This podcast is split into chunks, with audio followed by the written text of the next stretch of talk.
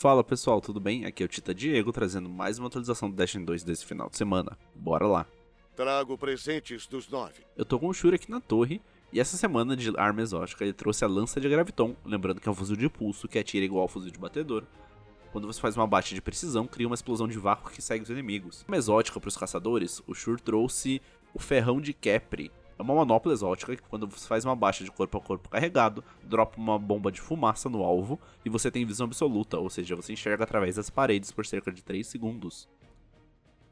Para os titãs, o Shur trouxe o armamentário, basicamente é um torso exótico que te dá mais uma carga de granada.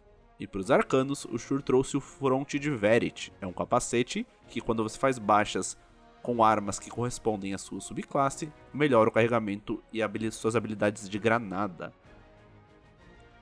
Desses exóticos que eu comentei aqui, apenas o do caçador tá valendo a pena, tá vindo com 20 de mobilidade e 17 de força, tanto para os titãs quanto para os arcanos, não tá compensando gastar seus fragmentos. Quanto às armas lendárias, não tem nada muito interessante, então acho que não recomendo nenhuma rolagem de perks ali. Isso também é, já se estende para Lord Falcão e para a história do Homem Morto, né? Nessa semana o Shur não trouxe nada muito interessante relativo à arma, e infelizmente o mesmo tá se aplicando na armadura também. Eu acho que só o torso do Titã tá vindo com 20 de resiliência ali no total de 25, então ser Titã aí que é melhor a sua build vale a pena dar uma passadinha lá.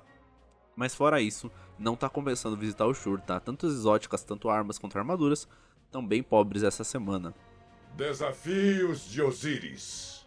Porém, ao contrário disso, vamos pro que interessa no começo dessa temporada. Voltaram os desafios de Osiris, e nessa semana o mapa é o combusto, tá? No, no modo mais tradicional do Osiris.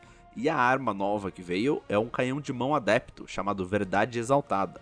É um canhão de mão com cadência 140, então é meta de PVP. Se você tem interesse, compensa tentar aí pegar o farol nesse final de semana. Eu provavelmente vou tentar com o meu squad também, então a gente se vê por lá.